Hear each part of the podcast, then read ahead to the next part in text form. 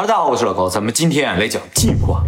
本来想讲 DNA 的，但是我发现啊，不先讲一下进化，DNA 没法讲，DNA 以后我们再讲啊。做个铺垫。是这个一说到进化，大家首先啊会想到的就是达尔文的进化论，是吧？但其实啊，发展到今天，达尔文的进化论也发生了很多的变化。而且呢，发展出了很多其他种类的进化论，所以呢，今天我们都讲一讲。对其他种类的进化论比较感兴趣，是吗？这个我们重点讲啊。达尔文的进化论里面的一个核心思想就是自然选择优胜劣汰，只有适应环境的东西才能活下来，不适应的全部都灭绝了，都死掉了啊。所以呢，所有的物种啊，都随着环境的变化而在进化之中。也就是说，环境变了，物种也就会发生变化。当然了，其中最有争议的部分就是人的部分人究竟是不是从猿猴进化来？那么在讨论这个问题之前，我们先要搞明白一个事情：什么叫进化？进化就是物种的变化，一个东西变成另一个东西了就叫进化。已经变成另一个东西了啊？对对对，就是说进化并不是在物种之内发生，不是一个升级吗？就是说一个人变得身体更好了，一个人变得更强壮，这不叫进化。人必须变成其他的东西才叫进化。人只是没有了尾巴呀。你觉得人和猿猴是一个物种吗？我觉得我和他不是一个物种。所以从猿猴到人，这才叫进化。而瘦弱的人到强壮的人，这不叫进化。哎，笨的人到聪明的人，这也不叫进化。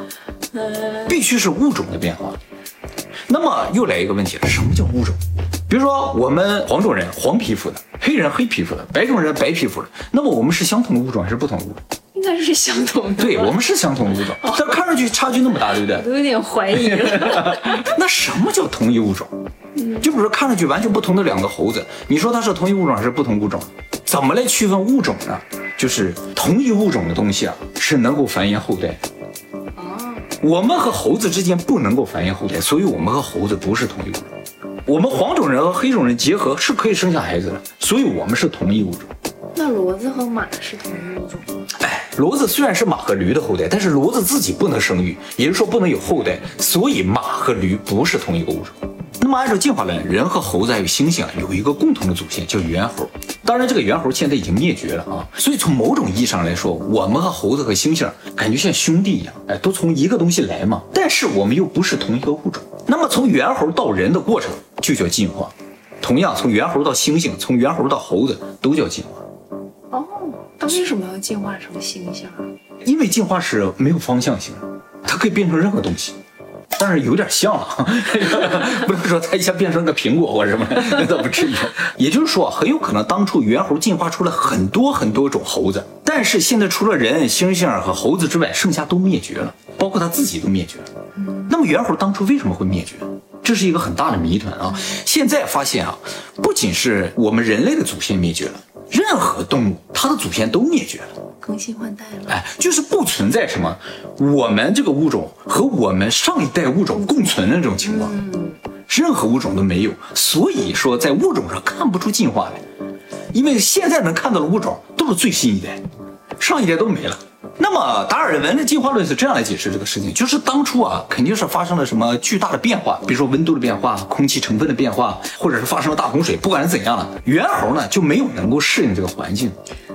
那为什么猴子适应了？哎，对啊，奇怪就是我们和猴子还有猩猩适应存活了下来。那猿猴到底是什么样？对呀，它为什么适应不了？怎么那么瘪？哎，那么其实达尔文这个进化论有一个思想是什么？就是造成猿猴灭绝的是我们。嗯。我们更为优秀，所以呢，我们抢占了它的食物，它没得吃了，它就灭绝，是这样一种感觉。那猴子怎么活下来的？那猴子在另一个领域里边更优秀，可能，然后呢，也造成这个猿猴的灭绝。就是说，进化了下一代，因为更优秀嘛，更适应环境，所以直接造成了上一代的灭绝。那现在我们不是很危险？啊，对对，如果产生了我们的下一代的话，我们就会灭绝嘛，所以才会说优胜劣汰，就是下一代才能活下来，上一代活不下来。达尔文这个进化论最早是在一八五九年的时候出了本书，叫《物种起源》，从这里提出来的啊。当时这本书一出来，立刻就遭到了英国的叫基督教会强烈反对。反对的声音的基本意思呢，就是你才是猴子变的，啊，就这种感觉。其实，在那个时候有个社会背景，就是科学刚刚抬头，哎，只要是能反对神学的。只要是和神学对着干的，就能得到科学人士的强烈支持，哎，所以就造成了进化论这个毫无根据的理论成为了学界的主流。是这样，哎，而且达尔文本人当时也不知道进化的原因，他他只是觉得东西是在进化。那么后来呢，在一百多年的研究当中啊，呃，有两个重要的发现成为了达尔文进化论的重要支柱。一个呢，就是在一九零一年的时候，荷兰的生物学家叫许霍弗里斯，他发现了基因突变，就是祖辈没有的特征会突然出现在子孙的身上，而且代代相传下去。但当时他也不知道基因突变的原因。那么后来过了五十年，到了一九五三年的时候呢，美国的分子生物学家詹姆斯沃森和英国的生物学家弗朗西斯共同发现了 DNA。这个 DNA 的发现啊，就强烈支持了进化论。DNA 呢，就是承载了遗传信息的这个生物分子。这种遗传物质在生物繁衍的时候会自行复制，但复制的时候呢，偶尔会出现错误。这个错误呢，就是基因突变。既然基因有可能自己发生变化的话，那就说明进化是有可能的。也就是说，这个基因突变推动了进化。这种基因突变啊，是随机的，没有方向性。也就是说，按照进化论来说的话啊，我们也好，猴子也好，猩猩也好，都是猿猴基因突变的结果。变了这么多，哎，变了各种各样，变成我们啊，变成猴子，变成猩猩，而且我们呢是随机的产物，不是有方向性的，不是有目的性的。而我们这些随机的产物呢，恰好就适应了环境，活了下来。而他自己呢，反倒不适应了环境，活不下去了。可是现在大部分的基因突变都是疾病啊，没错。确实是这样。所以呢，现在也开始怀疑，就说基因突变应该不是人类进化的原动力，也不是猿猴当初变成我们的这种原动力。对呀、那如果变得这么好的话，对呀、按理来说，我们人类经过几次突变的话，应该就变出了一些超强的功能了嘛，是吧？超人对之类的。超能力哎但是啊，如果真的变出来，和我们人就不是同一个物种。嗯哎，我们和它之间不能够繁衍后代，所以基因突变引发进化，其实也是一个猜想。那么，总和了最原始的达尔文的自然选择的进化论和现在遗传基因学的这个理论呢，叫做新达尔文主义，学名叫做现代综合进化论。他已经和达尔文不是一个物种了。和达尔文进化论应该不是同一个物种。那么现在这个现代综合进化论的一个标杆性人物啊，就是牛津大学的动物学教授理查德·道金斯，他是一个完完全全的无神论者。只要是有神论，他就反对。哎，那么他在一九七六年的时候出了一本非常有名的书，叫《自私的基因》，引起了世界广泛的关注。这本书就是说，我们生物啊，其实是 DNA 的一个载体。我们存在的意义呢，是为了帮助 DNA 让它繁衍下去，所以我们只是一个机器而已，它才是核心，它才是生命本体。也就是说，我们的想法，我们的所有的行动，其实都是 DNA 的想法。那 DNA 是谁呀、DNA 就是生命的本源呢、那它从哪儿来呀、这个道金斯没有说，他不是无神论者吗？他应该有理有据啊。嗯，就是从一些水啊、光啊、化学反应啊变出来。从哪、水是从宇宙来的吧？宇宙是什么？谁是第一个意识？这个你得问他。那么关于道金斯的这个自私的基因啊，我们以后会专门给大家讲解啊，非常有意思的一个理论啊。那么对于现代综合进化论啊，持反对态度的主要是日本科学家。为什么？我不知道为什么，反正就日本的科学家哈、他们比较反对从西方发展出来这个进化论。其中有个非常有名的生态学家叫金希，生态学就是研究生物和环境之间的关系。他在一九四九年的时候提出了一个非常有名的叫分期理论，就是分开住理论。就是他通过常年的观察发现啊，日本那个京都那边有条河，河里边生活了很多浮游的幼虫。按理来说，河水流动嘛，这些浮游的幼虫很有可能是生活在一起的，而且河水里边就那么些吃的嘛，大家都哪有吃就去哪就对了。但是这些浮游的幼虫因为品种不一样，它们生活在不同的地方。按照进化论的这个优胜劣汰啊，大家应该抢食物，不会分开住。你那有吃的，我上你那去抢，对不对？我这有吃，你应该过来抢。你分开住的话，很有可能因为你这没食物，你就灭绝了，不合理啊。后来他又发现一个，就是北美生活的一种小鸟，叫做北美林莺，哎，特别可爱的小鸟啊。这个小鸟啊有很多品种，他发现有时候一棵树上住了五个品种的这种小鸟。最神奇的就是这五种小鸟，它不会随便乱住，它会把这个树啊从上到下分成五段，就像五层楼一样，每一个品种生活在不同的高度上。就在这个高度捕食，而且就生活在这儿。如果有虫子出现在自己这个高度了，它就吃掉它；如果这个虫子一直爬，当它刚要吃的时候，它爬到另一个高度了，它就绝对不吃。真的啊？而且再饿也不会到其他高度去抢别人的食物。这就是他发现的分期现象。这事儿完全不符合优胜劣汰。嗯，而且从某种意义上来说，是为了别人生存而牺牲自己的这种感觉是存在。嗯，那么这五种小鸟是从同一个祖先进化来的，长得也很像，然后生活习性也都很像。按理来说，它们之间是应该存在竞争关系的，但事实上，它们之间并没有这种竞争关系。那就像我们和黑人和白人呀。啊，对，不仅是我们，我们和猴子之间也没有竞争关系。嗯但是进化论不这么说，进化论认为相近物种之间就是有竞争关系，所以我们的出现才让猿猴灭绝了嘛。所以金希啊就认为进化论是错的。那么金希这个理论一出来之后，立刻就遭到了进化论者的强烈反对啊！所有的生物学家都一致的攻击他，就觉得啊他是因为生活在日本这个高压的、高竞争的社会里，所以产生了一种对于无竞争社会的向往，于是提出这么个理论。啊，这大家也能看出来，这种攻击方式已经是在攻击人了，不是在攻击理论了上。哎，那么这个进化论为什么会如此强硬呢？完全不接受其他理论呢？哎，就是因为进化论是无法通过实验否定的。嗯，一般认为啊，进化是需要上千年甚至上万年，这个是用科学无法证明的。你既无法证明它成立，也无法证明它不成立。按照现在科学观点来说，这就叫伪科学。那有神论可以证明吗？有神论也是伪科学。这种没有办法证明是错的，就无法证伪的东西都叫伪科学。这种理论取决于什么？取决于你信谁，你信谁，谁就是对的。那进化论就是一个看上去挺科学的神创论。其实根本上它就是假说嘛，在假说的这个层面上，它和神创论没有区别。啊，现在你也找不着证据证明它嘛，对不对？哎，那么后来啊，日本又出来一个狠人，哎，这个人特别厉害，他是大阪大学的教授，叫四方。哎，不是你吗？不是我，他厉害在什么地方啊？他用实验证明进化论是错的。真狠你不是说实验证明不了吗？我证给你看啊！这个四方是，就感觉说我 这个四方在一九九七年的时候注意到一个事情：大肠杆菌的生命周期非常的短，一天啊就能繁衍十代。所以他想，如果用大肠杆菌来模拟进化的话，那我就能看到进化的过程。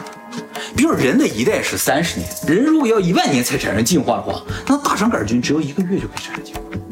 所以他就尝试培育大肠杆菌，看看大肠杆菌这个进化的过程。他在一个器皿当中放入等量的不同种类的大肠杆菌，一种呢就是他们培育出来就繁殖能力特别强的大肠杆菌，另一种呢就是天然的正常的大肠杆菌。按理来说，在同一个环境下生存，它们会因为食物而产生竞争。这个繁殖力特别强的大肠杆菌会不断的繁殖，不断的繁殖，最终垄断所有食物，造成天然大肠杆菌灭绝。嗯结果呢，他做了一个月的实验啊，他定期定量的往这里放食物，最终的结果呢是繁殖力特别强的大肠杆菌数量一开始猛然增长，但增长到大概原先数量的三倍之后呢，就不再增长，而天然大肠杆菌数量始终没有发生变化。就说明什么？就是繁殖能力特别强的大肠杆菌，它并不是有多少就吃多少，它会顾及到天然大肠杆菌的生存的问题，而控制自己的数量。是吗？哎，也就是说，繁殖力强大肠杆菌和天然大肠杆菌在这个环境里边和平相处，不会因为一方更强大而灭掉对方。这个结果首先就证明了，就是自然选择优胜劣汰就是不存在那如果只适用于人类呢？啊。自然选择优胜劣汰只适用对，人类因为。人有邪念啊，贪欲，因为人是特例是吗？啊、也有可能吧。还是无法证明。哎说他无法证明人了，但是自然界是这样，绝对不会为了自己的私欲，就是说自己想吃多少就吃多少，而去抢夺别人的食物。就跟那个小鸟还有那个浮游的幼虫是一模一样的。这个实验结果之所以能够动摇进化论，就是因为这个实验是可再现的，谁做都会得到相同的结果，这就特别科学，你知道吗？哎，但是哈、一个很奇怪的现象就是，他培养大肠杆菌这么长时间，都没有发现大肠杆菌的进化。他只是证明了优胜劣汰啊、物竞天择啊、弱肉强食这种东西是不存在的，但是他无法证明，比如说过了一个月，大肠杆菌突然变成另一种了，没有发现，进化没出现。哎，培养多长时间进化都没出现。那么后来又出来一个特别牛的人，这个人啊，就一下子又给进化论一重击啊。他他呢，进化论起不来了。就是真有点起不来了。当然，他是进化论的支持者，他只是不支持达尔文的进化论。他自己呢提出了一个进化论，这个人呢就是美国著名的生物学家林马古利斯，他是卡尔萨根的前妻。暗淡蓝点，对，俩狠人结婚这样，啊，为什么又离了？太狠了。日本那几个人啊，说了进化论不对，权威人士都不相信，但这个人说进化论有问题，谁都不敢犯，因为啊，他是微生物界的权威，大宗师级别。他有信用，特别有信用啊！这个为什么微生物学家说话，动植物学家就不敢说话呢？是因为生物的进化史，你看啊，四十几亿年前出现了生命，到六亿年前都没有出现正经的动植物，也就是说，整个生物的历史来看，哇，百分之八十都是微生物的历史。所以微生物学家一说话，动植物学家就不说话，道行不够，道行不够，他们也是有级别的。对对对，其实微生物学也是近些年火起来的。一开始微生物学由于设备啊，由于各种研究器材的这个限制吧，也不是那么牛的。现在特别牛了啊！这个林马古利斯就通过自己研究发现啊，微生物就不是竞争的关系，它们就是共存的关系，而且很有可能它们是在共存中进化。所以他就提出了一个叫共存进化说。这个共存进化说，共存的部分是通过观察发现，而进化的部分是一种假说，又是假说，是假说，因为也没有观测的进化的部分。那他怎么得出这样一个结论的呢？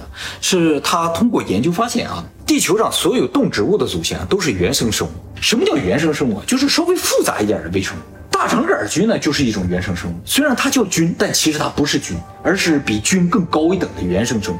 那么原生生物从哪来？从细菌来。细菌的种类啊特别的繁多，但是细菌的功能都特别的单一。比如说，有的细菌能动，它就只能动，啥别的干不了；有的细菌呢能够进行光合作用，但是它不能动；有的细菌呢能发酵，有的细菌能呼吸，就是它能够呼吸空气而生存下来。而原生生物是怎样的呢？就是好几种细菌合在一起的那种感觉。那我们是组装的细菌？没错，他觉得就是在很久很久以前，地球上只有细菌。这些细菌呢，虽然都生活在不同的领域，但是它们的功能特别单一。为了生存下去，就需要互相的配合。嗯，就是不能动的细菌吧，它有时候会想到有光线的地方去，就需要这个能动的细菌把它带过去。于是呢，他们就产生了一种互惠互利的共生关系。时间长了之后呢，它们的功能就合并了，成为一种又能动又能光合作用的这么一种生物。这个生物呢，就是原生生物。而原生生物呢，又和其他的细菌也好，原生生物不断的合并，功能越来越强大之后呢，成为复杂的现在的这种动植物或者菌类。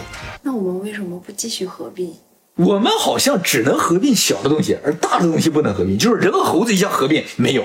他的这个假说可以很好解释一个事情，就是我在病毒那个影片提到说，我们人类的胎盘发现里边的基因就是从病毒来的。他的这个假说就解释这个，因为我们人就是从病毒啊、细菌啊这些东西组装来的，这就是共存进化，不是淘汰某些功能，而是不断的拼装更高级的功能。哎，为了生存拼装下去。当然，它这也是假说了，目前没有办法证明 啊。那么，这种共存的进化的目的是什么？就是为了整个生态的延续，不是一个单一物种的延续。达尔文的进化论强调的是单一物种的延续嘛，所以才会有自私的基因这种说法，就是基因都是自私的，就为了自己能够活下去，消灭对方，排他。而共存进化论呢，是说我们整个生态系为了生存下去，其中一部分都可能牺牲掉，合并到其他的物种当中。就这个更合理一些。这种视野环境好的话，你才会好吗。对，就说绝对不是个体为了自己生存去淘汰对方，而是整个生态界要生存下去的问题。那么我们人类的基因当中呢，就拼凑了很多病毒啊、小的微生物的一些基因在里边。之后呢，目的呢，就是为了让他们的基因能够存活下去、延续下去，不然他们自己无法生存。这也是当时他们的一个条件吧。我跟你组队的话，你必须得让我存活下来。对对对，应该是这样的一种感觉啊！但是我把我的功能奉献给你，我能呼吸哟，想不想要这个功能？我脸很方哟，想不想要这个功能？其实我们以前《生命起源》的影片里提到了，就是说在大肠杆菌身上发现了一个非常神奇的现象，就是它那个鞭毛，它的鞭毛下面有一个装置器官啊，这个器官呢，由二十五种蛋白质组成啊，它每分钟能旋转两万转。比一般的法拉利、兰博基尼都快，跟那个 F1 赛车是差不多的速度。这个东西啊，能量转换比几乎百分之百，没有一下浪费。没有浪费的东西，所有能量、生物能全部都转换成动能。换句话说，在我们人类看来，这个东西是完美。像这种东西，我们人类是造不出来的，但在大肠杆菌身上它就有，而且这个东西十几亿年、几十亿年以前就已经存在在大肠杆菌身上。你说它是谁设计的？这绝对不是偶然自然产生的。那你问道金斯啊？道金斯拒绝回答。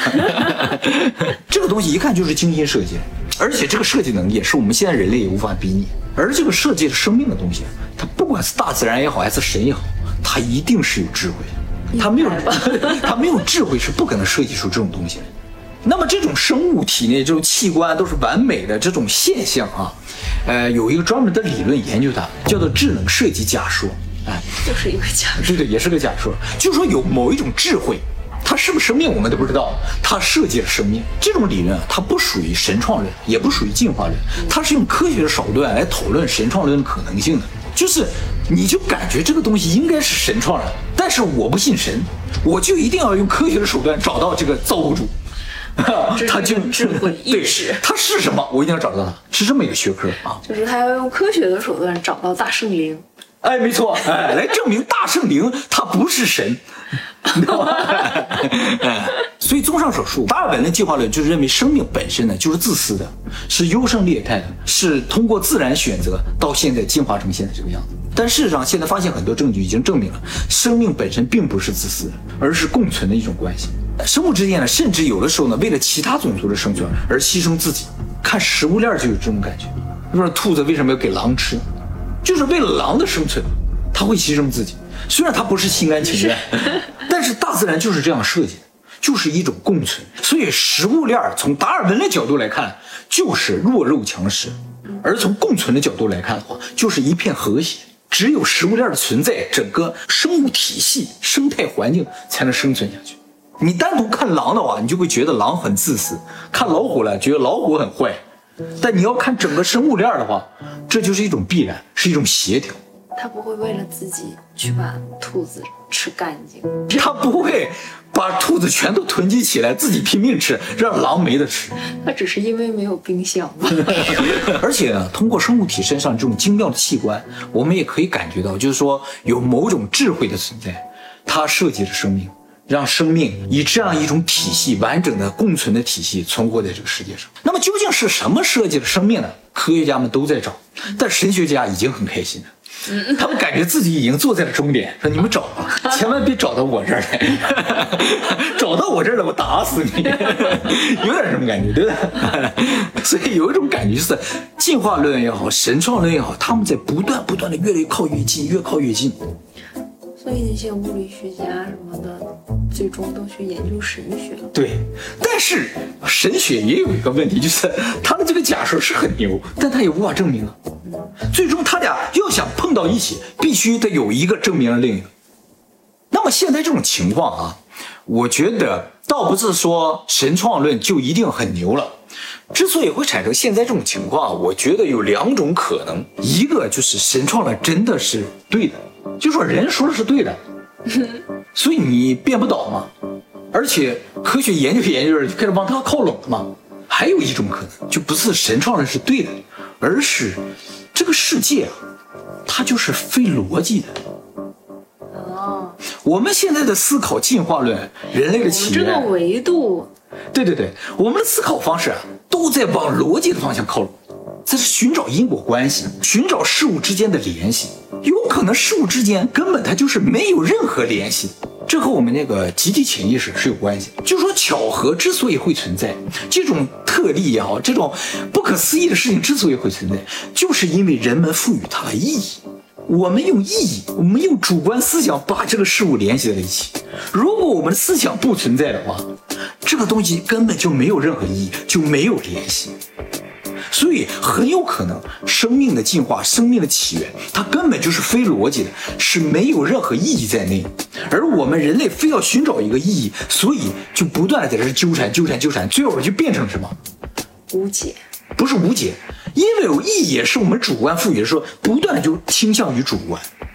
就倾向于神创论，因为神创论是一种主观的理论啊。我不知道大家能不能理解我的意思，就是说荣格他想说明一个事情，就是这个世界就是主观，有意识所决定的，甚至说这个世界就是一个意识，所有客观事物之间的联系，其实都是你想出来的。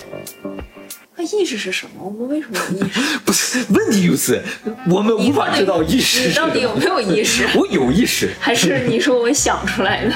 也有可能是这样的。那是我让佩索斯成为首富的。没错，在你的世界里，佩索斯就是首富；在我的世界里，当然佩索斯也是首富，是我让他成为首富，咱们都让他成为首富。哦，我知道了，就是集体潜意识，大部分的人让他成为首富，就是这样成为首富。所以荣格的理论是无敌的、无解的。他能够解释一切的事情哦，一个人的意识不行。你知不知道荣格理论来自哪？易经。没错，太狠了啊！这其实才是世界的本源，真正的，我都不知道用什么词儿来形容。